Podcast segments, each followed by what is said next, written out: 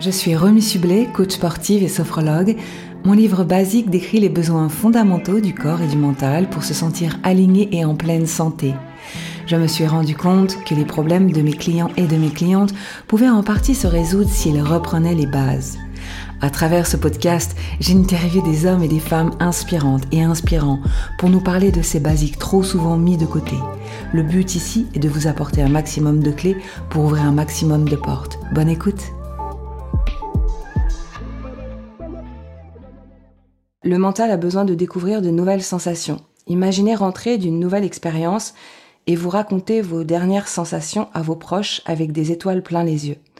Le fait de découvrir de nouvelles choses est une jouissance pour l'esprit. On redevient enfant.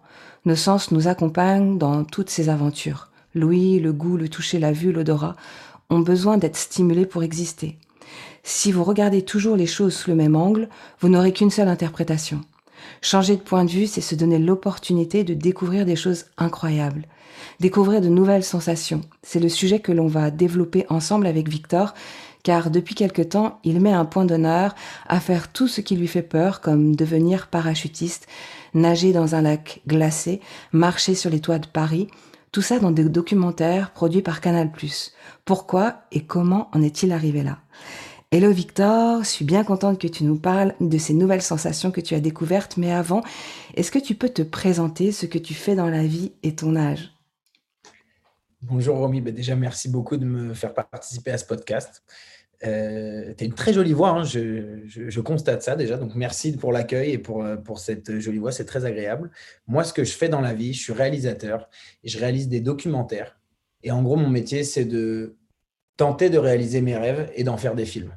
Je pense qu'on pourrait définir les choses comme ça. Donc, euh, je suis tombé très malade il y a quelques années. ça a été un gros choc pour moi dans ma vie ça a été euh, une envie pour moi, de, un point de départ pour réaliser mes rêves. Et, et je me suis dit, bah, comment on fait quand on veut réaliser ses rêves et qu'on est réceptionniste d'hôtel de nuit euh, à Lyon Ça fait euh, penser à quelqu'un, ça, du coup C'était. ouais. ouais.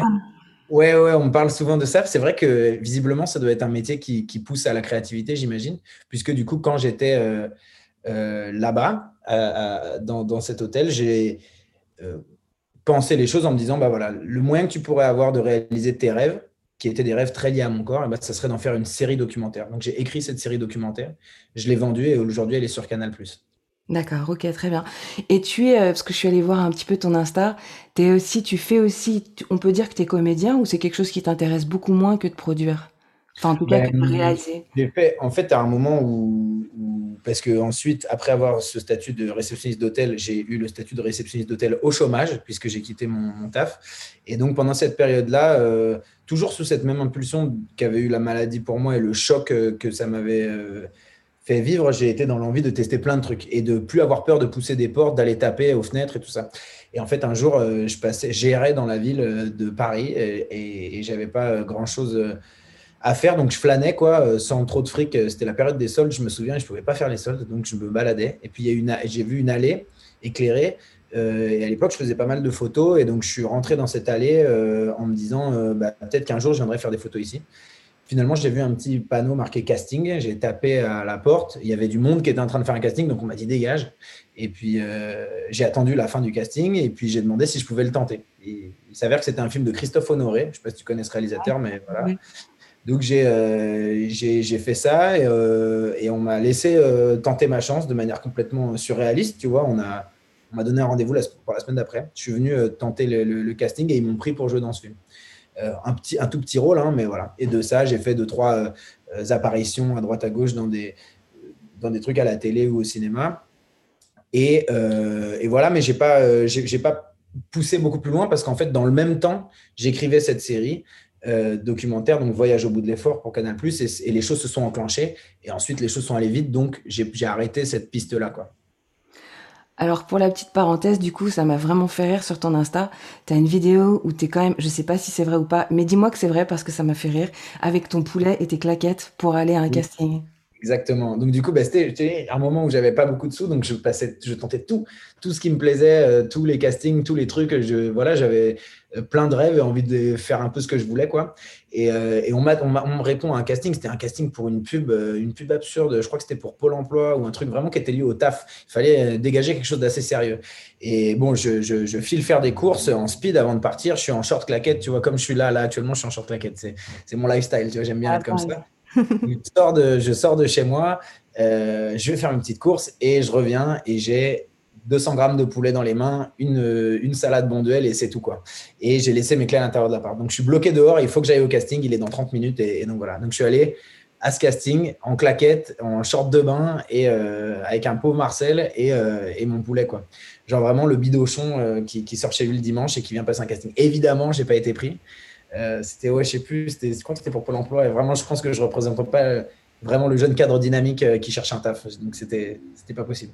Ils ont dû trouver ça trop osé, en fait. Ouais, ouais. Ils ont dû dire c'est un vrai parti pris. Ou alors, il est complètement con. C'est possible que ça. Bon, nickel. Donc, en fait, si j'ai bien compris, tu pars vivre en Californie faire tes études. C'était quoi comme études bah, À l'époque, euh, j'étudiais les affaires internationales à Sciences Po, Lyon.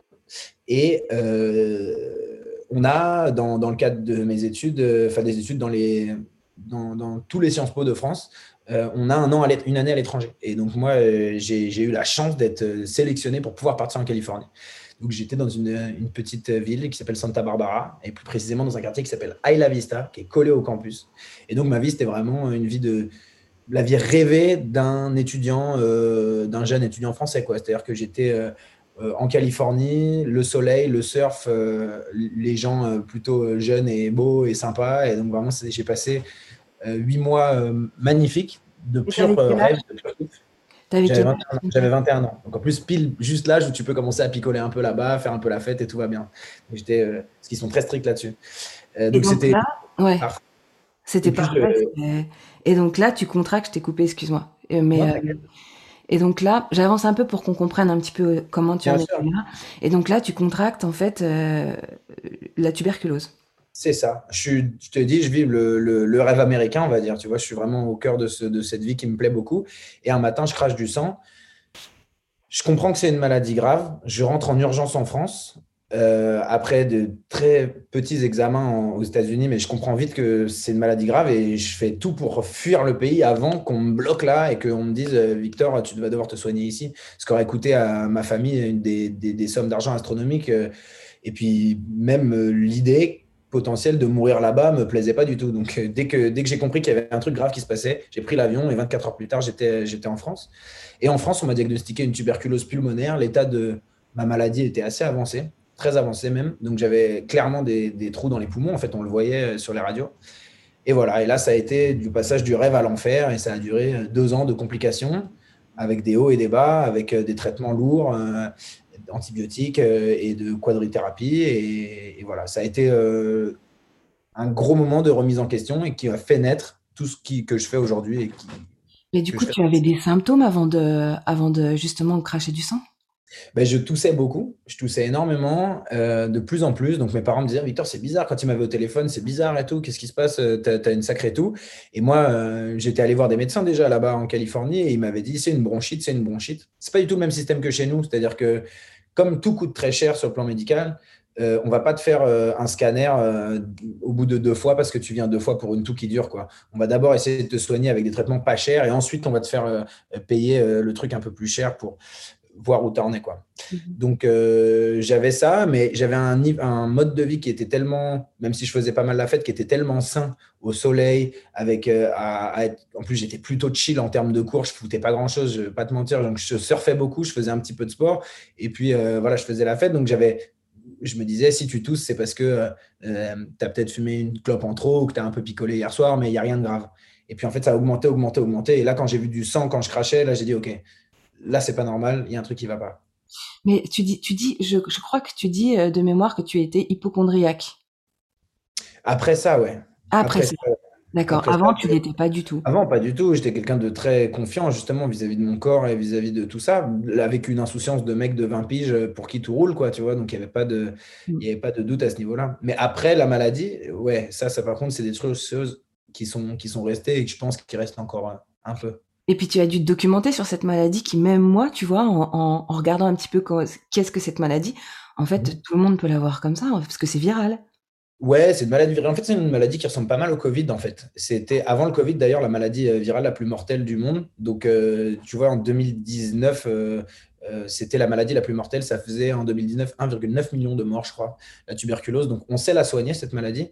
Mais malgré tout, il y a des cas dans lesquels il y a des complications. Et moi, j'ai eu des complications et c'est ce qui a fait euh, ce qui a, généré l'angoisse, la peur, la crainte, qui m'a marqué au fer rouge à ce moment-là et qui a été l'impulsion pour les projets que j'ai aujourd'hui, la série que je fais pour Canal+, et euh, bah, tout un tas de projets euh, que j'ai. C'est ce, moment de ma vie où vraiment, il y a cette bascule où je comprends que le jeune mec en bonne santé et insouciant que j'étais a disparu et je touche à ce truc très, concret qui est la mort, en fait, tu vois. Et c'est un concept euh, que, que j'avais jamais appréhendé de façon si brutale dans ma vie. Donc là, ça a été très, très prenant. Je me suis dit, OK, Victor, tu peux mourir et ça peut être, ça peut être là aujourd'hui à l'aube de tes 20 piges. Quoi.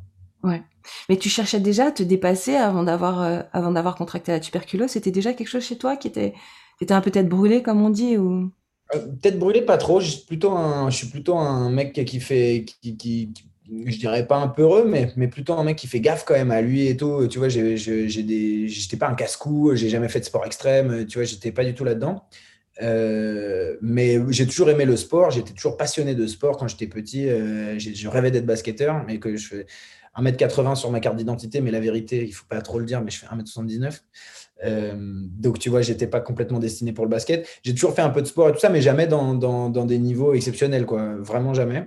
Euh, mais cette maladie, ça a été euh, le moment où je me suis dit, bah, à l'hôpital, dans la panique et l'angoisse de cette peur de la mort, je me suis, j'ai un peu passé un pacte avec mon corps en fait. Je me suis dit, si demain ton corps est là et qu'il est solide et que tu t'en sors, tu feras tout ce que tu peux pour vivre tes rêves avec lui et, pour le renforcer, le rendre plus fort, plus heureux, plus vivant. En gros, c'était un peu ça l'énergie du truc, quoi. Bah, c'est parfait parce que tu me lances justement.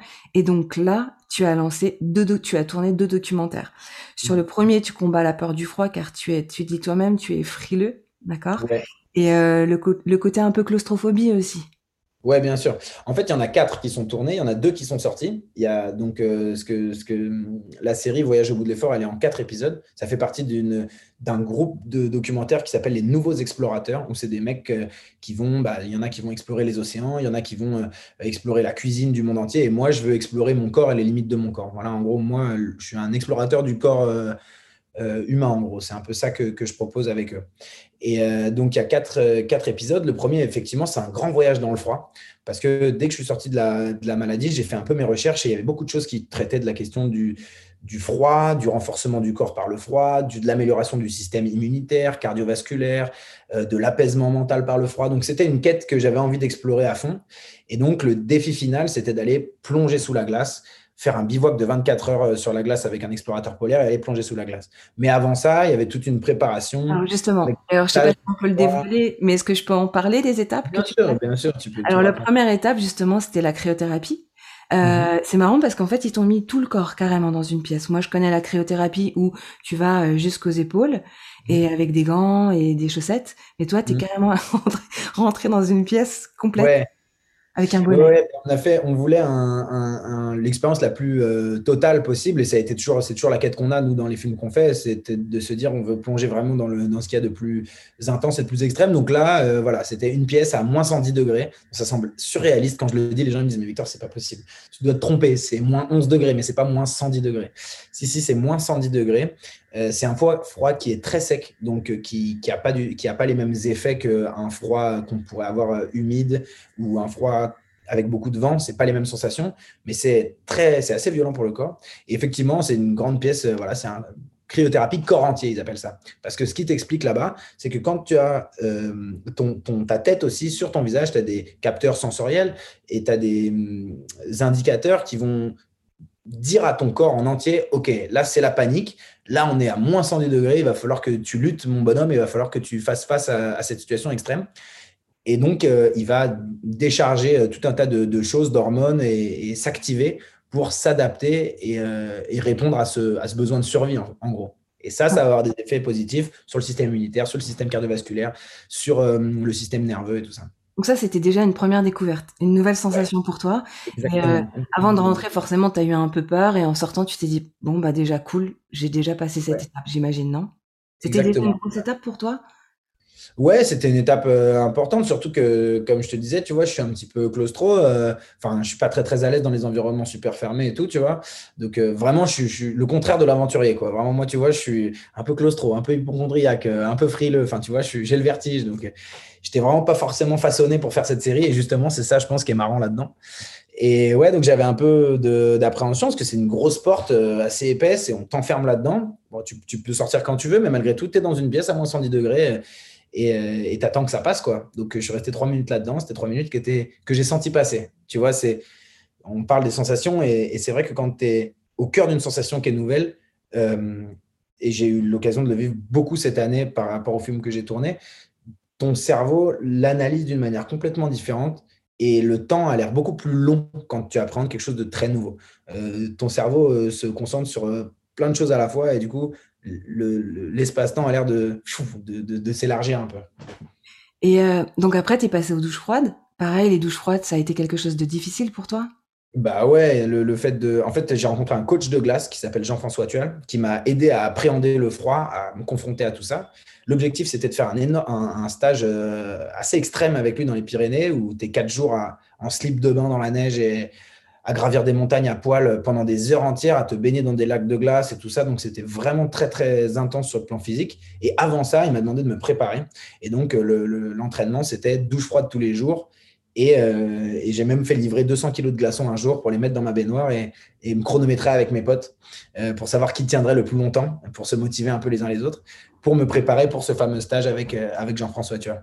J'imagine que du coup, tu, tu ratais pas une seule, euh, une seule douche froide pour vraiment te dire, bah après, ça va être encore plus dur ce que je vais vivre. Ouais, ouais, non, bien sûr. Non, non, le but, c'était de, de, de, le jouer à fond. Et puis, en fait, c'est un truc qui me.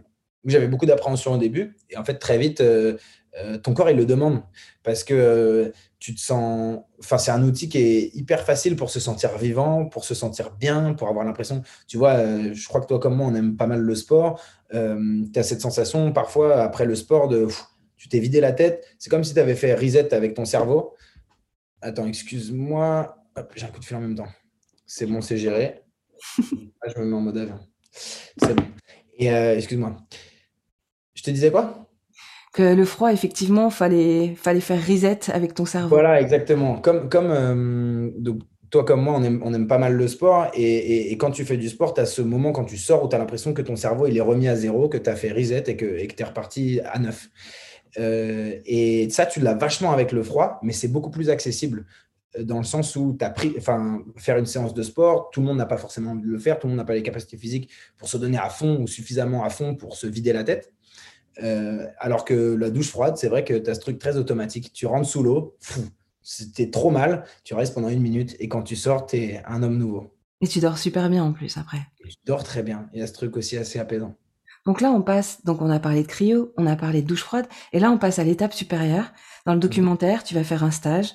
Tu peux nous, tout, nous dire en quelques mots, pas complètement non plus, parce que j'aimerais bien que les gens puissent aller voir. Ouais, qu'ils aillent voir, bien sûr. Bah, j'arrive dans un, donc je te dis, je contacte ce mec qui s'appelle euh, Jean-François Tual, il m'invite à ce stage, donc on est une, douzaine, je pense, là-bas. J'arrive dans un petit chalet euh, en bois, un clubhouse de, de camping de montagne, euh, et il y a ce mec qui est un Golgoth, hein. vraiment, il est super tanké, Jeff. C'est un monstre, un, mix entre, Superman et un géo du Club Med, tu vois. C'est ce que je dis dans le film parce que c'est vraiment ça. Il a ce côté super euh, amusant, divertissant, très sympa, et en même temps, il a une carrure d'athlète.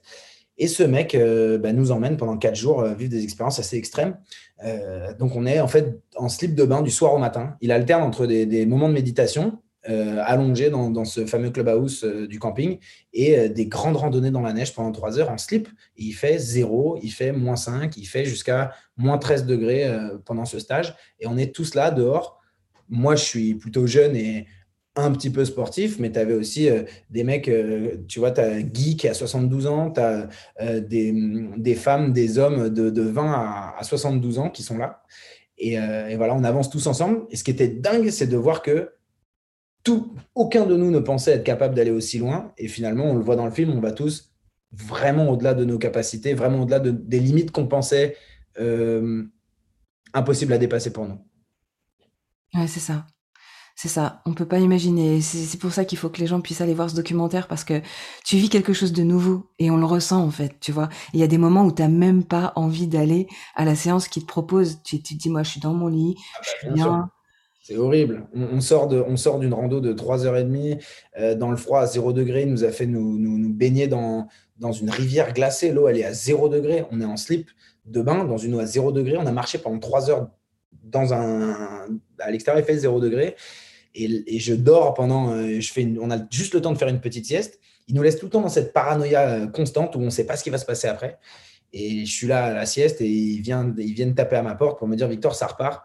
Et on part dans une randonnée nocturne euh, épique où là, vraiment, on a, on, a, on a même, je pense, tous, Jeff aussi, Jeff inclus là-dedans.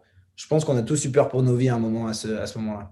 Je vois de quoi tu parles, mais encore une fois, il faut aller le voir pour être surpris. Bien sûr, bien sûr, il faut teaser. Allez voir, allez voir. Ouais, parce qu'en fait, c'est tellement important de découvrir de nouvelles choses. Franchement, c'est vraiment hyper important pour le mental. Et du coup, tout ça nous emmène à ta plongée dans le lac gelé. Ouais. En fait, ce qui était cool là-dedans, dans ce voyage dans le froid, c'est que, pour être, je vais être super honnête avec toi, Romy. Plonger sous la glace avec Alban Michon, c'était physiquement beaucoup moins dur que, ce que j'avais vécu avant. Mais je pense que c'est le propre d'un entraînement, en fait. Un entraînement, il sert à ça. L'entraînement, il sert, en tout cas pour moi, dans ce que je vis et dans ce que j'expérimente, il y a vraiment ce truc. À l'entraînement, tu vas te mettre dans le dur pour que le jour où tu dois être prêt, tu sois plus que prêt. Et tout cet entraînement, donc la cryothérapie, les bains avec des glaçons, euh, ce stage dans les Pyrénées, ça m'a permis d'appréhender ce moment de plonger sous la glace de façon super sereine. Il faut dire aussi que j'étais hyper bien accompagné. J'étais avec Alban Michon, qui est un des plus grands explorateurs polaires euh, français. On a passé la nuit ensemble sur un lac de glace, tout seul, euh, au lac du Loup, euh, à côté de Val Thorens, dans un environnement magique. On a creusé notre trou ensemble. On a dormi dans des tentes par moins 10 degrés ou moins 15 degrés pendant la nuit. Et le matin, on est parti plonger. Donc, j'avais une combinaison étanche, ce qui fait que vraiment, tu as une sensation de froid, mais qui est dix fois moins forte que ce que j'ai pu vivre quand j'étais nu dans la glace, tu vois, euh, ou dans des bains de glace ou quoi. Donc c'était assez gérable et ça m'a permis de profiter à fond de cet environnement nouveau. Et là-dessous, sous la glace, c'était comme dans l'espace, quoi. Tu as un truc, euh, tu es sous euh, une couche de, 2 mètres de, glace et tu, navigues dans un monde inconnu avec le soleil qui transperce la glace et qui donne des, visions quasiment psychédéliques, tu vois. C'est assez, assez dingue. Et, du coup, tu peux tu, vois le fond parce que en fait c'est ce qu'on se demande quand on voit des mm. gens plonger tu vois on se dit mais en fait c'est tout noir autour de toi non? Ouais, ouais, ouais c'est très sombre autour de, toi, mais c'est ce qui donne euh, aussi. Euh, moi, j'avais jamais plongé de ma vie. J'ai, là, je suis allé en vacances en Guadeloupe il y a peu de temps, donc j'ai pu voir un peu ce que ça voulait dire que de, que de plonger. C'était incroyable. Mais là, c'était la première fois pour moi. Et oui, c'est un environnement qui est assez sombre. Mais du coup, je dirais que c'est, à mon avis, enfin, je suis jamais allé dans l'espace, mais j'ai l'impression que ça, ça ressemble plus à, à un voyage dans l'espace. Tu vois, tu as vraiment ce truc de tu es dans le noir, tu as, ce jeu de lumière avec la glace et le soleil qui est magnifique. Tu vois les bulles autour de toi et c'est un environnement très, très apaisant. Et puis, ça a été le bout de mon premier objectif et de mon premier rêve que j'avais quand j'étais à l'hôpital et tout ça. Donc, pour moi, ça a concrétisé euh, quelque chose de super euh, puissant, tu vois. J'étais là et le mec qui était à l'hôpital euh, quelques années auparavant, aujourd'hui, il était en train de réaliser ses rêves, il en faisait un film, il en faisait une série de télé et j'arrivais au bout de ce truc-là, tu vois. Donc, euh, je suis sorti avec un peu les larmes aux yeux quand même parce que c'était un gros, gros truc pour moi. Ouais, bravo pour l'avoir fait. Mais du coup, ouais, tu as dit le Victor qui était à l'hôpital ne te, ne te croirait pas. Ouais, mais ça, c'est un truc qui m'a beaucoup animé. Parce que, donc, bon, il y avait cet épisode sur le froid. Ensuite, il y a un épisode qui m'a fait très peur. C'était celui sur le vertige où je dois devenir parachutiste. On va en parler. Dans l'épisode 3 euh, qui n'est pas encore sorti, je vais aller survivre tout seul dans la forêt euh, pendant 4 jours et, 4 nuits sans rien d'autre qu'une pierre à feu et, ma caméra pour me filmer. Donc, tu vois, sans, euh, sans bouffe, sans eau, sans rien. Et pour le dernier épisode, je me lance pour le défi de courir un Ironman, donc un triathlon tu vois, vraiment énervé en termes de, capacité euh, physique. Quoi. tu peux répéter l'Ironman, les distances? Ouais, l'Ironman, c'est 3,8 km de natation. Euh, c'est 180 km de vélo. Et une fois que tu as enchaîné ces deux épreuves, tu finis avec un marathon. Donc, c'est vraiment une course qui, tu as jusqu'à 16 heures pour la faire. Mais donc, c'est en gros entre 10 et 16 heures à courir non-stop, à être dans l'effort non-stop. Et donc, c'est quelque chose qui est assez violent. Et tu es à, Hawaï pour ça? Je termine juste là-dessus. Non, non, non, non, non on, était en France. Le Covid aussi faisait que. Il y a des Ironman, c'est le, le, type de course, donc c'est ce triathlon avec ces distances-là. Mais euh, il y, en a, il y en a partout dans le monde et il y en a en France. Et je l'ai fait à Ourtin, moi, dans le Médoc, euh, dans une course qui s'appelle le Frenchman. Et, euh, et, pour revenir à ce que tu disais, bah ouais, en fait, tout ça, c'était très dur pour moi à plein de moments. Il y a eu beaucoup, beaucoup, beaucoup de moments de doute dans tout ce parcours-là, dans toutes les étapes. Et je me rappelais souvent de ça, de la promesse que je m'étais fait à l'hôpital. Et je parlais souvent, de manière un peu schizophrène, au, jeune mec que j'étais à l'hôpital, qui s'est fait des promesses. Et ça m'a vachement aidé à, tu vois, à la porte de l'avion, quand tu es à 4000 mètres du vide et que tu flippes très fort, et ben, je me disais, Victor, ça vaut le coup, Victor, fais-le. Et fais-le parce que tu te l'es promis quand tu étais malade. Donc, euh, c'est toujours un peu ce dialogue entre euh, moi et le passé, un peu, tu vois, à me dire, vas-y, maintenant tu l'as dit, maintenant tu le fais. Tu vois, fais-le, fais-le parce que tu te l'es promis et que tu as eu tellement peur que maintenant il n'y a plus rien qui doit te faire peur. Et c'est ça l'importance d'avoir un objectif. Parce que parfois, en fait, je rencontre beaucoup de personnes qui me disent, je comprends pas pourquoi j'y arrive pas. Et souvent, je leur dis, parce que votre objectif, il n'est pas assez fort. Hmm c'est sûr et certain. C'est-à-dire que si j'avais pas cette. Euh, mais c'est vrai dans, dans, le sport, dans l'effort physique, mais moi, en tout cas, en ce qui me concerne, ça a été vrai aussi dans le fait de défendre ce projet, de le vendre, de le présenter à des mecs. Tu vois, tu arrives dans les tours de Canal, tu es face à des mecs qui voient des films toute la journée euh, j'ai eu très très peur d'être jugé et qu'on me dise Victor ton idée c'est de la merde en fait tu vois genre aussi simplement que ça. Et je me souviens très bien il faisait il faisait le soleil se couchait dans les euh, à Paris et on essayait des tours en verre donc euh, j'étais là-haut dans les étages de, la tour de Canal pour présenter mon projet avant même que ça soit signé. Et, et j'avais super peur et je me suis dit là t'as peur mais en vrai eux ils savent pas. Eux ils savent même s'ils te dégagent eux ils savent pas ils savent pas ce que toi tu as vécu et, et ils savent pas euh, la force que tu as, ils savent pas comment c'était dur et en fait même si eux ils te rejettent et eh ben tu continueras et tu pourras. Et en fait j'avais une énergie quand j'ai présenté les choses j'avais un, mon objectif à moi c'était pas de faire de la télé. Mon objectif à moi c'était de répondre à cette promesse que je m'étais faite et cet objectif il était indestructible. C'était beaucoup plus fort que l'envie de plaire euh, à des gens qui font de la télévision, à des diffuseurs, à des chaînes de télé, euh, de gagner de l'argent ou machin. Mon objectif, c'était de tenir ma promesse dans un moment où j'ai cru que j'allais mourir. Quoi. Donc, à part la mort, c'était ça a toujours été ça le truc, c'est à part la mort, il n'y a rien qui te qui, t'empêche d'avancer. Donc, euh, c'est, je suis d'accord avec toi, avoir un objectif, un, une, ligne de mire, et ça, chacun le trouve en soi, je pense. Moi, c'est celle-ci, c'est de continuer à, tenir ma promesse vis-à-vis de moi, tu vois, et de mon corps. Donc, euh, voilà, c'est ça qui m'anime. Ouais. Mais du coup, tu peux pas dire que tu étais aventurier avant tout ça? Avant, d'être tombé malade? Non, je peux pas dire que j'étais aventurier. J'étais un, j'étais, j'aimais découvrir des choses, tu vois. le, le, voyage, la Californie, tout ça, c'est des choses qui m'excitaient énormément. J'avais fait aussi un petit voyage euh, en stop pendant trois semaines. Entre, on, on était parti en Grèce avec un copain. On avait 0 euros pour les transports, 0 euros pour la bouffe. Euh, non, 0 euros pour le logement, 0 euros pour les transports. On n'avait que des sous pour la bouffe. Donc, tu vois, j'étais un peu dans la quête de, vivre des trucs un peu sympas, un peu marrants, mais euh, j'étais pas un aventurier. D'ailleurs, je le suis toujours pas. Euh, je suis un mec qui essaye d'apprendre auprès de gens qui, eux, savent euh, très bien faire les choses et, et, je me plonge dans leur monde à eux et j'essaie d'apprendre avec eux, tu vois.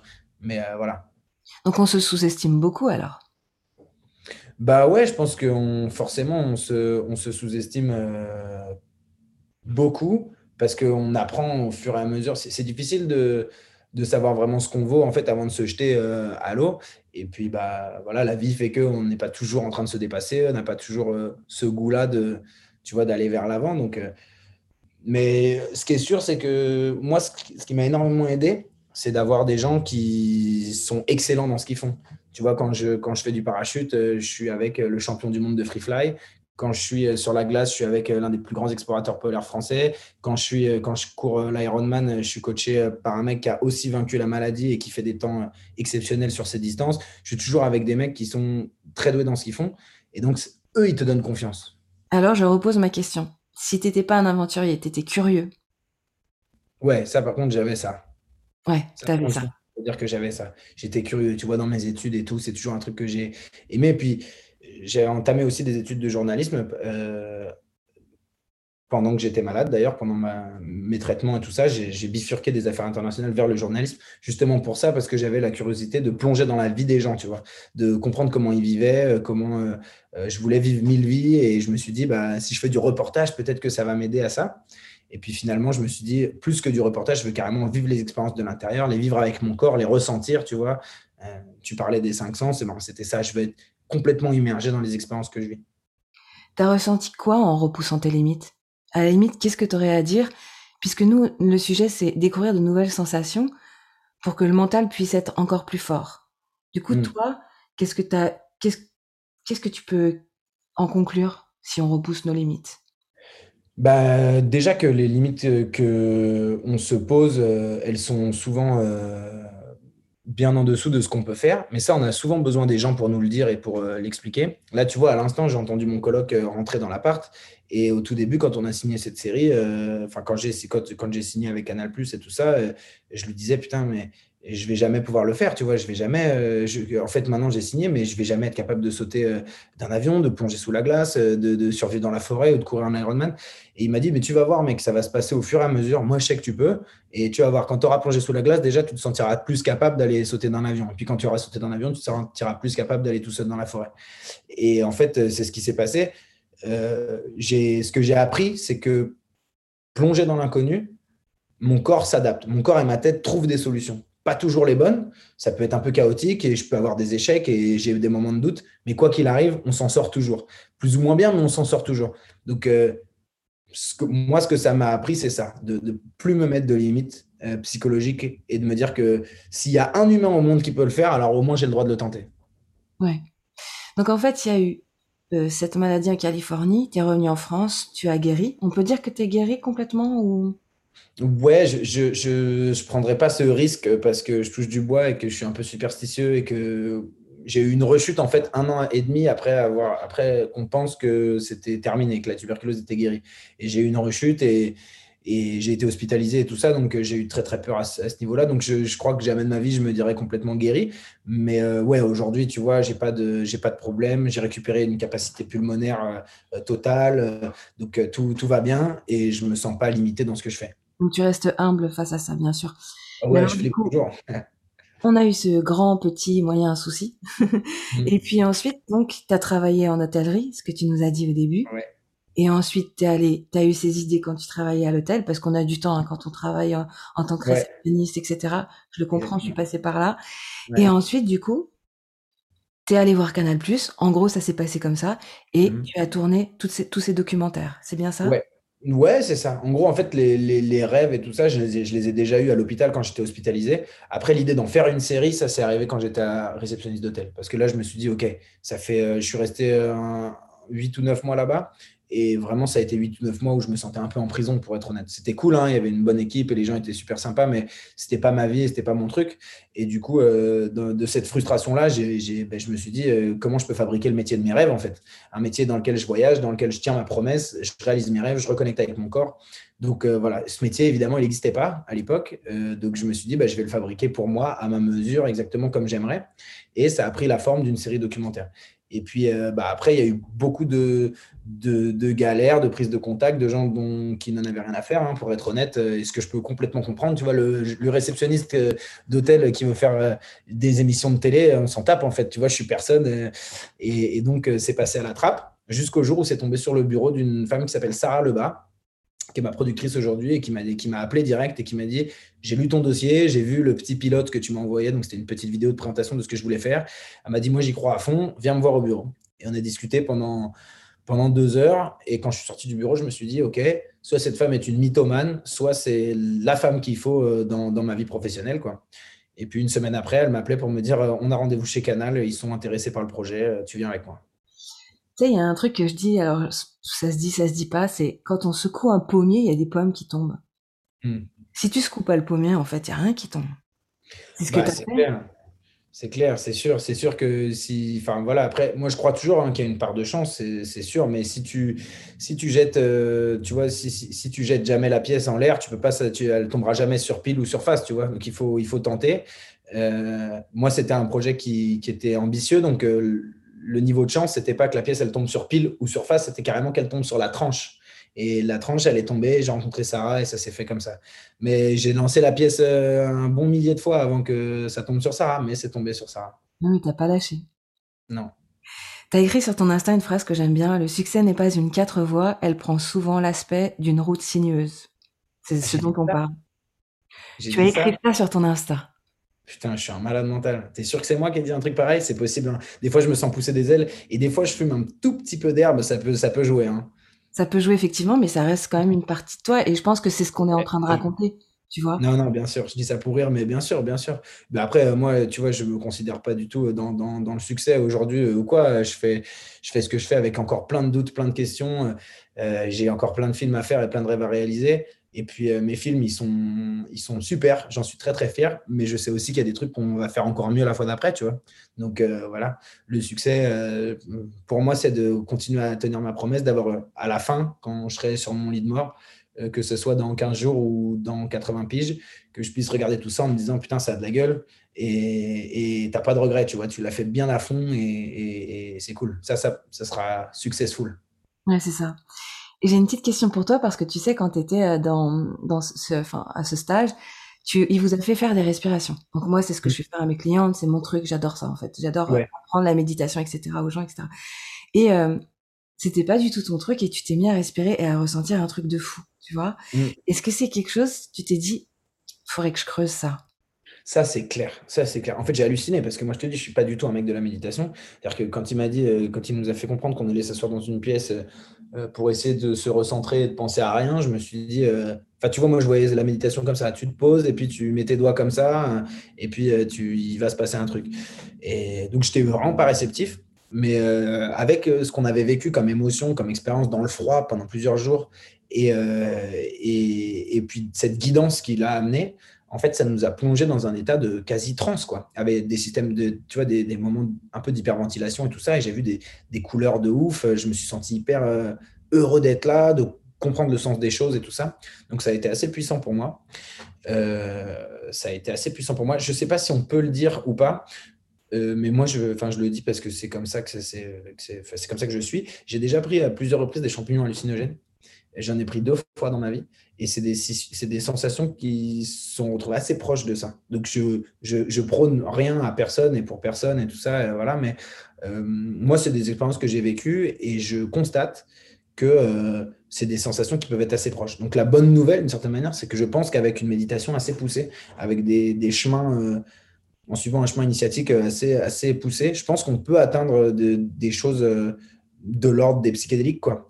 Et voilà, je, ne conseille à personne de le faire, euh, sauf ceux qui veulent le faire. Mais, euh, mais moi, c'est des expériences que j'ai senties assez proches. Et donc, évidemment, j'ai envie de prolonger ça, d'apprendre plus à accéder à ces choses-là de manière naturelle, avec mon propre corps, avec la méditation. Ça pourrait faire partie justement d'un documentaire aussi. Complètement.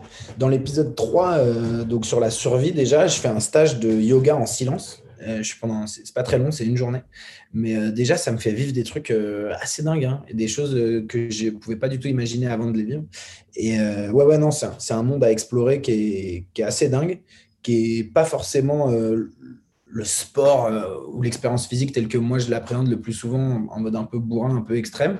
C'est beaucoup plus introspectif, mais c'est un rapport au corps et de reconnexion avec son corps qui, à mon avis, enfin, je pense que tout le monde devrait toucher un peu à ça, en fait. Tu vois, tout le monde devrait prendre le temps d'apprendre à respirer, euh, d'apprendre à libérer ses pensées, à contrôler ce qui se passe à l'intérieur de notre corps, quoi. Je pense que c'est important.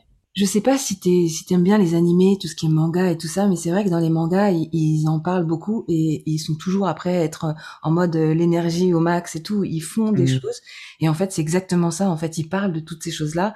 Et euh, après, c'est vrai qu'en France, ça commence à arriver, mais c'est en vrai, pour moi, c'est des super pouvoirs. Quand j'ai commencé à découvrir ça, c'est pour ça que je l'enseigne maintenant. Euh, pas du tout. Alors là, euh, moi, je suis sophrologue. J'ai pas cette notion de, de religion. Chacun ses choses, mais j'aime ce côté sophrologie parce qu'en fait, c'est de la méditation, mais complètement terre à terre. C'est A plus B. Tu respires comme ça. Tu vas voir là. Et, euh, et c'est vrai que ça apaise complètement. On peut même dire complètement que ça défonce en fait hein, la respiration. Ouais, ouais, ouais, c'est clair. Tu as ce truc. Euh, mais c'est pour ça que. Enfin, je crois que tu as ce truc très c'est un besoin assez naturel de l'homme, pas, de se défoncer, mais de mais d'accéder à des moments de, où, tu vois le monde un peu différemment. Euh, et c'est pour ça que tu as beaucoup de gens qui. Après, il y a des gens qui sont dans l'excès là-dedans, mais dans toutes les cultures, dans toutes les.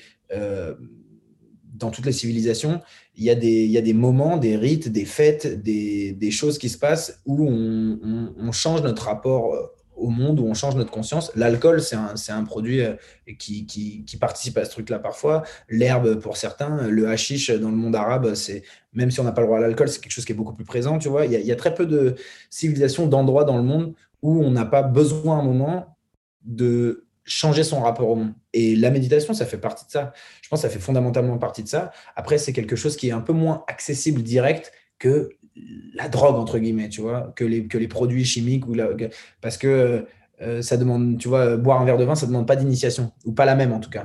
Alors que euh, bah, être capable de se recentrer sur soi et de changer son rapport au monde en respirant, et ça, demande une certaine pratique, une certaine discipline, et tout le monde n'est pas forcément prêt à le faire.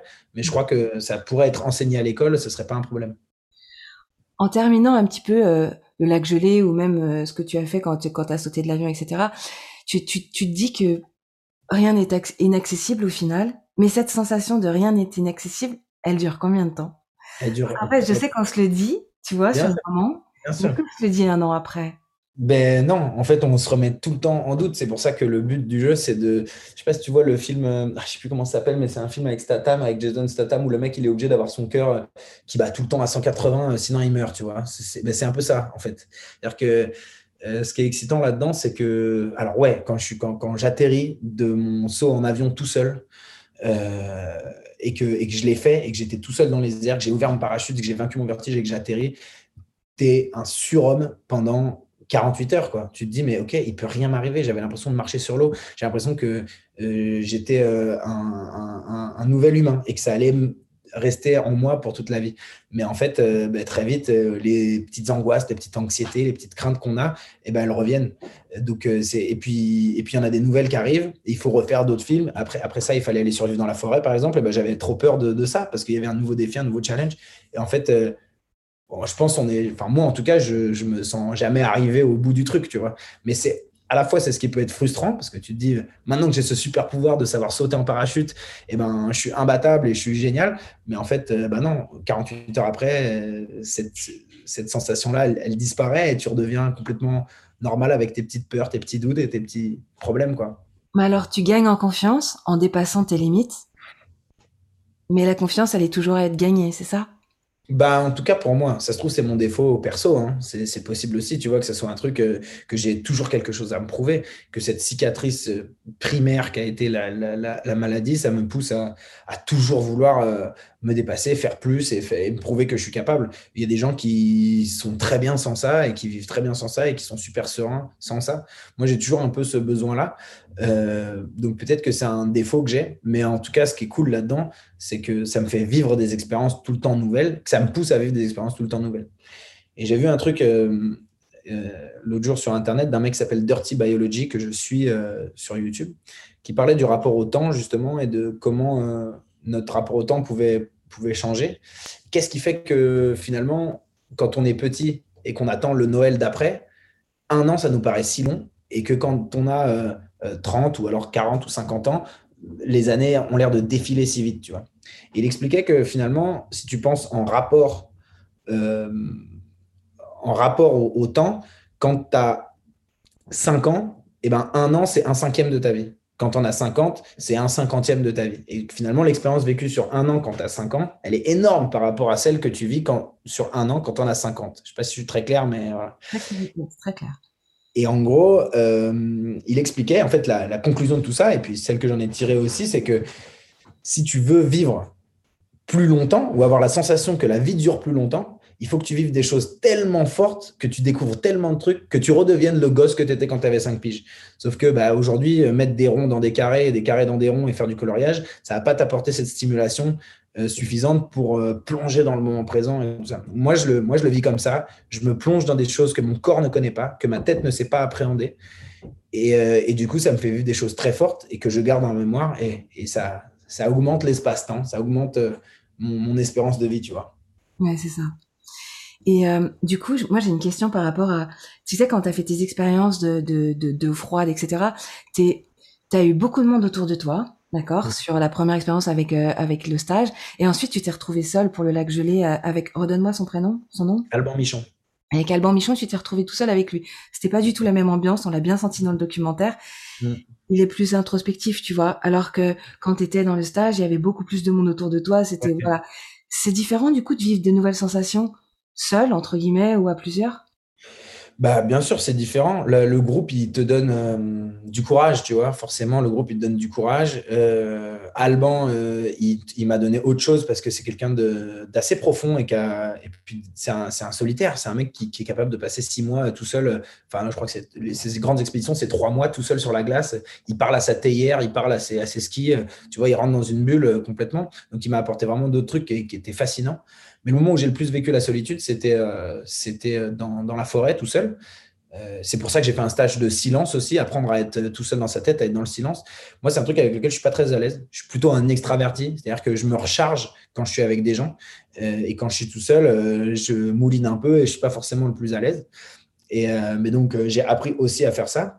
Et, et aujourd'hui, je le vis beaucoup mieux, tu vois, genre il y a vraiment des moments de ma vie très quotidienne que j'apprécie passer seul parce que j'apprends à, la, regarder un peu différemment. Ça, c'est assez nouveau dans ma vie. Peut-être que c'est l'âge aussi, tu vois, je sais pas, peut-être que je vieillis un peu et que du coup, j'apprécie des moments plus de solitude. Là, tu as quel âge du coup, Victor? Là, j'ai 29 ans, bientôt 30. Pour être très sincère, j'ai bientôt 30 ans. Tu as bientôt 30 ans. Et du coup, là, tu sais, le monsieur là, que tu as rencontré sur, euh, sur le stage, il avait quel âge, lui? Jeff? Celui qui a. Ah, non, pas Jeff. Ouais. Il, avait, 72 ans. Ok, parce que c'est important de dire ça aux gens, parce que là on parle à Victor qui a 30 ans, mais cette personne qui avait 72 ans, est-ce que tu peux nous, nous donner un petit peu de détails sur son objectif à lui? Pourquoi est-ce qu'il a fait ce stage qui était un stage hyper intense? Ouais, donc, eh ben, donc Guy il a accepté comme nous tous de se foutre en slip euh, de bain pendant, euh, pendant 4 jours euh, dans les Pyrénées à subir les, les, les assauts sadiques de, de, Jeff qui nous faisait faire des trucs de fou vraiment et qui a poussé les limites de notre corps dans le froid très loin. Et donc, ce mec qui n'a rien d'un athlète, qui n'a rien d'un sportif, euh, était là. Et donc, je lui ai posé la question Qu'est-ce que tu fais là, Guy? Et, j'étais hyper impressionné de voir que il abandonnait jamais, qu'il était toujours avec nous et tout.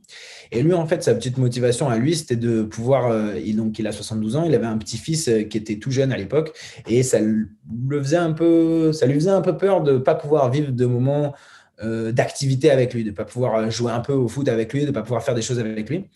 Et donc, il y avait déjà cet objectif-là pour lui, c'était de pouvoir vivre des choses avec son petit-fils. Et puis, il y avait un autre truc complètement absurde pour un mec de 72 ans, c'est qu'il avait décidé de se mettre au kitesurf. Et donc, il s'est dit, pour pouvoir me mettre au kitesurf, il faut que voilà, je sois prêt mentalement, euh, que je sois prêt physiquement et tout. Et il m'a, c'est un, un, une des plus belles rencontres que j'ai faites sur, euh, cette, sur ces premiers épisodes que j'ai tournés parce que à un moment, on discute et tout. Et, il me raconte euh, sa vision des choses, lui. Tu vois, à 72 ans, tu n'es plus dans la performance. À 72 ans, tu n'essayes plus de te prouver euh, euh, des trucs. Tu n'es plus dans le concours de quéquette quand tu as 72 piges. J'étais dans un autre truc, tu vois. Et lui, il était là-dedans et il me disait, moi, mon seul but, c'est de me voir progresser et petit à petit d'avancer. Et il me racontait, il s'est inscrit dans un club de, de, course à pied. pareil, il a commencé la course à pied, il avait 68 ans, je crois. et il a décidé de faire un marathon. Et tous ses potes qui couraient depuis 30 ans et qui étaient tous plus jeunes que lui lui disaient Mais, mais nous, eux, ils n'osaient pas le faire le marathon. Ils ont toujours eu trop peur de se lancer, de le faire et tout ça. Et lui a dit Moi, je vais le faire. Et finalement, c'est le seul qui a tenté de tout son club de seniors de, trucs. C'est le seul qui a tenté le marathon. Et c'est du coup le seul qui est allé au bout, alors qu'il était bien moins bon que les autres. Mais lui, il a osé, il a persévéré, il y est allé. Donc, c'était, c'est un mec qui, qui dégage vraiment ce truc. Et c'était très, très cool de le rencontrer. Et c'est hyper touchant. Ouais, ouais, c'est un très bon gars. Puis il est marrant en plus. Il a, il a coincé les. Il était trop marrant. Il a éclaté les doigts de mon cadreur à l'époque, qui, était dans le. Il avait mis les doigts dans la porte et Guy a ouvert la porte en grand et il a, il n'entendait pas super bien. Donc l'autre criait, mais il l'entendait pas et donc il a forcé, forcé.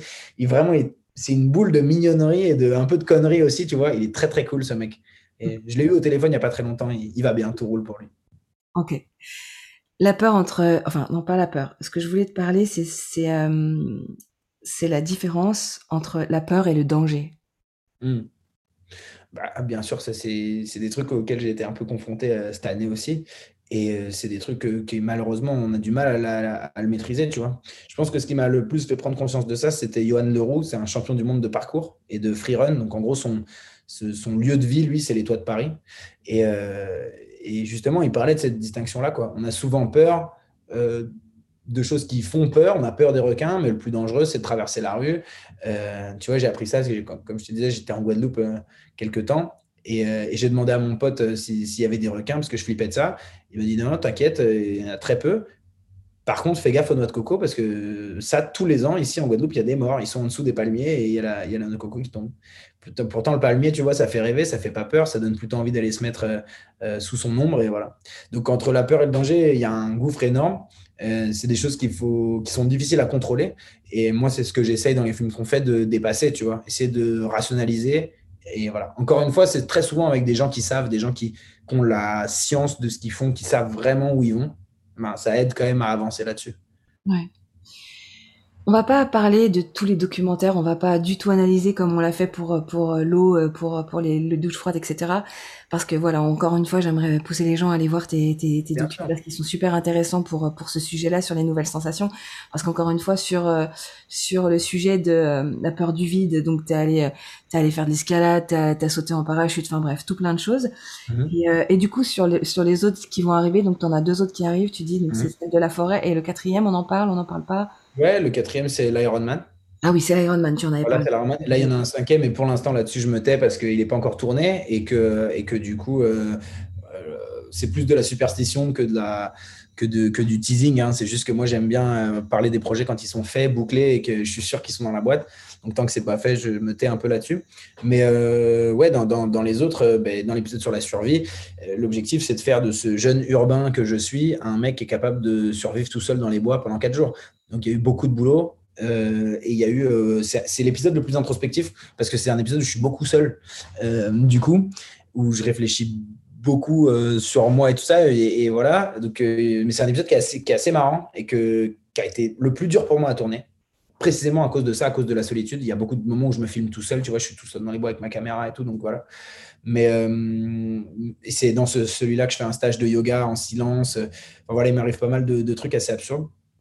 Et, euh, et puis dans l'épisode de l'Ironman, bah, c'est un des épisodes, enfin c'est l'épisode le plus, je pense, le plus important pour moi parce que c'était le plus, celui qui à l'hôpital me semblait le plus inaccessible, tu vois. Le fait de dire qu'un jour, euh, malgré euh, cette maladie-là, j'allais pouvoir courir l'une des courses les plus dures du monde, c'était inenvisageable. Et donc, je ne vous dis pas si, si, je vais au bout, mais en tout cas, quoi qu'il arrive, j'ai été fier de faire ce que j'ai fait, tu vois. Et puis, en plus, il y avait ma famille qui était là et tout ça. Et puis, il y a eu toute la préparation. Parce que tu, enfin, voilà, un entraînement pour l'Ironman, normalement, ça se prépare sur des années. Mmh. Moi, je me suis donné euh, huit mois pour le faire. La mmh. vérité, c'est que j'ai pu vraiment me concentrer sur l'entraînement pendant à peine six. Et que du coup, ça a été un gros, gros challenge euh, pour moi. Quoi. Donc, euh, du coup, ce que tu as fait avant, t'as aidé aussi pour ton Ironman. La bien sûr, plein de choses que tu as pu découvrir avant. Et comme, comme mon coloc m'avait dit, tu vois, euh, le fait de, passer ces étapes-là les unes après les autres, ça donne confiance. Tu te dis, vas-y, maintenant, que je vais tout faire pour y arriver. Et puis après, il y a un truc que j'ai aussi, euh, une pression que je me suis enlevée, c'est que j'ai accepté l'idée que de l'échec. Et ça, je l'ai dit tout de suite à la chaîne, je l'ai dit à Canal+, je l'ai dit à tout le monde. J'ai dit, voilà, on fait des films qui sont vrais. Euh, moi, je veux qu'on puisse raconter les choses vraiment telles qu'elles sont. Et si jamais je me plante, ça se raconte. Tu vois, si j'arrête euh, l'Ironman au bout d'un moment, et eh ben ça se racontera et on, racontera pourquoi, comment. Et, si euh, dans le film je sors sur une civière, et eh ben je sors sur une civière, tu vois. Mais euh, on, le racontera. Donc voilà, on le tente et, puis voilà. J'ai un peu compris ce truc, je crois, pendant la, cette année, c'est que la, confiance en, en, moi, je pensais que la confiance en soi, c'était d'être sûr qu'on va réussir les choses qu'on entreprend. Et en fait, je me rends compte que c'est plutôt de se dire, même si je les foire, j'ai les épaules pour foirer. Tu vois, genre, même si je me confronte à l'échec, eh ben, je peux y faire face. Pour moi, la confiance en soi, aujourd'hui, je la définirais plus comme ça. Même si je rate, je sais que j'ai les épaules pour rater, que je vais l'assumer, que je ne vais pas m'effondrer. Je pourrais recommencer, tu vois. Donc, on en fait quoi de la fierté dans ces cas-là? Bah, la fierté, euh, c'est la fierté. Moi, je la vois, la fierté. Euh, pour moi, la fierté, c'est pas de pas tomber, tu vois. Euh, la fierté, c'est à la Rocky plutôt. C'est d'être capable de se dire à chaque fois, vas-y, tu m'as mis par terre, tu m'as encore pété la gueule, mais mec, je suis là encore, je suis là, tu vois. Je vais être là jusqu'à ce que je puisse plus, mais ça va durer longtemps. Je vais être là pendant longtemps. Moi, c'est comme ça que je le vois. Comment ta famille et ton entourage, ils ont réagi à tous ces changements? Parce que je sais que tes amis, donc ils sont allés dans les mains glacés. Enfin, j'imagine tes potes, de toute façon, ils sont autour de toi. Mais ta famille, elle a forcément des peurs. Ouais, ma famille, je ne leur, ai pas trop dit. Je leur ai pas trop dit. Je leur disais pas vraiment ce qui se préparait, ce que j'allais faire et tout ça. Je les appelais après, quand c'était fait, et pour leur dire j'ai sauté en parachute, c'était fou, euh, j'ai fait ci, j'ai fait ça. Mais pour pas me rajouter de pression supplémentaire ou pour pas les faire trop flipper ou quoi, euh, j'en parlais pas trop. Et puis c'est des, ma famille, euh, ils sont pas du tout, du tout dans ce milieu-là. Mon papa il est agriculteur, ma maman, elle est pas du tout dans, dans, dans, les milieux de la réalisation du cinéma. On vient d'une petite ville de province euh, voilà, qui n'a rien à faire avec les caméras et, tout ce qui va avec. Et du coup, euh, c'était assez lointain en fait. Avant de les voir vraiment sur l'écran de la télé de Canal+, ils captaient pas vraiment ce que je faisais. Mais comment ça t'es payé pour aller euh, être en slip dans la neige? Comment ça t'es payé pour aller faire du parachute? Genre, je comprends pas le concept, tu vois. Je l'ai fait un peu passer pour des abrutis là. Ils captaient quand même un peu le délire, mais pas avec pas pas aussi fort que quand ils ont vu les épisodes à la télé, tu vois. Donc, euh, donc voilà, ils ont réagi en. Je leur racontais un peu mes semaines et ils étaient là, ah bah cool, super et tout. Puis toutes les parties qui faisaient un peu flipper, je les gardais pour moi. Ouais, pour pas qu'ils projettent leur peur sur toi. Ouais, pour pas qu'ils me disent, ah mais non, mon père surtout, ma mère, elle est plutôt aventurière au fond. Mais elle a bossé à la Sécu toute sa vie, mais à, 60 ans, elle décide de, de, se barrer en sac à dos en Australie et de devenir mamie au père. Tu vois, elle a un peu ce truc euh, au fond d'elle, un peu aventurière, donc euh, elle m'aurait poussé. Mais mon père, euh, costaud, charismatique, agriculteur de, de, la Vienne, lui était plus sensible à tout ça et la peur du vide aussi. Et, et voilà, il aurait plutôt tendance à me dire, mec, arrête. Tu vois, ça, pour un film, ça vaut pas le coup de, faire ce que tu fais. Mais ils ont aimé au final. Ouais, ils ont adoré. Ils m'ont fait croire en tout cas. Ils m'ont fait croire qu'ils ont bien aimé. J'ai une dernière question pour toi, Victor, et merci d'avoir pris ce temps pour, euh, pour le podcast Basique. avec plaisir. Comment il s'appelle Basique? Est-ce que toi, tu t'as un, deux, trois basiques qui fait que dans ta vie de tous les jours, ça roule? J'ai un basique, là, le premier qui me vient dans la tête, c'est que je fais du sport euh, souvent c'est le truc qui me recentre. Euh, tu vois, j'ai fait ma séance aujourd'hui. Peu importe. Et ça, je l'ai appris aussi euh, de, la maladie, tu vois. C'est quand je suis tombé malade, ça m'a vachement aidé de, me reconcentrer sur euh, le sport et d'avoir un truc à faire, notamment parce qu'il fallait reprendre du poids à l'époque. J'avais perdu beaucoup de poids. Et c'est un truc qui est resté. C'est-à-dire que ma journée, elle peut être pourrie. Je peux avoir été nul dans tout ce que j'ai fait. Je vais faire ma séance de sport. Et même si je suis nul dans ma séance de sport, au moins je l'ai fait. Tu vois. Et ça me donne cette discipline et ce truc. Donc pour moi, tous les jours, de, faire du sport tous les jours. En fait, on se dit tous les jours, mais on en fait au max. Moi, j'en fais cinq fois par semaine, mais dans ma tête, je me dis tous les jours, j'ai un moment pour faire du sport. Donc, je dirais ça. Basique numéro un, faire du sport le plus souvent possible. Et basique numéro deux, se marrer le plus souvent possible parce que je me rends compte que peu importe les tafs, des plus pourris ou plus cool, des projets les plus dingues aux projets les plus nazes, ce qui compte avant tout, pour moi en tout cas, c'est les gens avec qui je suis et, que j'arrive à me marrer. Si j'ai passé une journée où je me suis marré, peu importe que j'ai pas de thunes, peu importe que tout le reste soit compliqué, je me sens bien. Donc moi, je crois que mes deux basiques, c'est ça. Faire du, faire du sport et essayer de me marrer tous les jours. Ok. Donc il va falloir que j'écrive un tome 2 de basique et que je le mette en grand, celui-là aussi pour le mental et pour le corps. Euh, qu'est-ce qu'on peut te souhaiter pour la suite là du coup? Que ça continue bah, ce qu'on peut me souhaiter, bah, déjà, déjà si, vous, si vous avez envie d'aller voir ces films, il faut, il, faut les, il faut aller les chercher sur MyCanal. Il faut aller sur Les Nouveaux Explorateurs sur MyCanal. Tapez Les Nouveaux Explorateurs et là-dedans, vous allez trouver les petites vignettes de Voyage au bout de l'effort. Il faut aller voir ces films-là parce que ça, ça me, ça me, touchera et ça me fera plaisir déjà que de pouvoir partager ce que j'ai vécu. Après, ce que je, j'aimerais qu'il m'arrive, c'est de pouvoir continuer à vivre mes rêves aller vivre de la manière la plus sincère possible, en faisant le moins de concessions pour la télé, pour les productions, pour les machins, en étant le plus sincère possible, et puis que ça, ça soit transmis aux gens et que les gens le vivent avec le plus de force possible. Ça, ça serait le monde parfait. Je te remercie, Victor, parce que ce qui m'intéresse dans ce podcast, c'est la sincérité. C'est pas de s'inventer des vies ou quoi que ce soit, c'est justement pour aider des personnes qui sont, tu vois, juste sur le rebord et qui se disent j'y vais ou j'y vais pas. Et là, du coup, je pense qu'ils ont, ils vont clairement sauter. Hein. C'est clair, ils vont sauter. Ouais, mais les gars, il faut y aller. Il faut y aller. Et moi, j'y vais encore et je flippe encore. Je te jure, je te parle pas des films que je fais là parce que je flippe. Ça y est, j'ai repeur. Mais c'est excitant, il faut y aller. Il n'y a que du bon qui sort de tout ça. Bon. Merci, beaucoup. Merci à toi. Je vous remercie d'avoir suivi ce podcast. Restons curieux et continuons à jamais d'apprendre.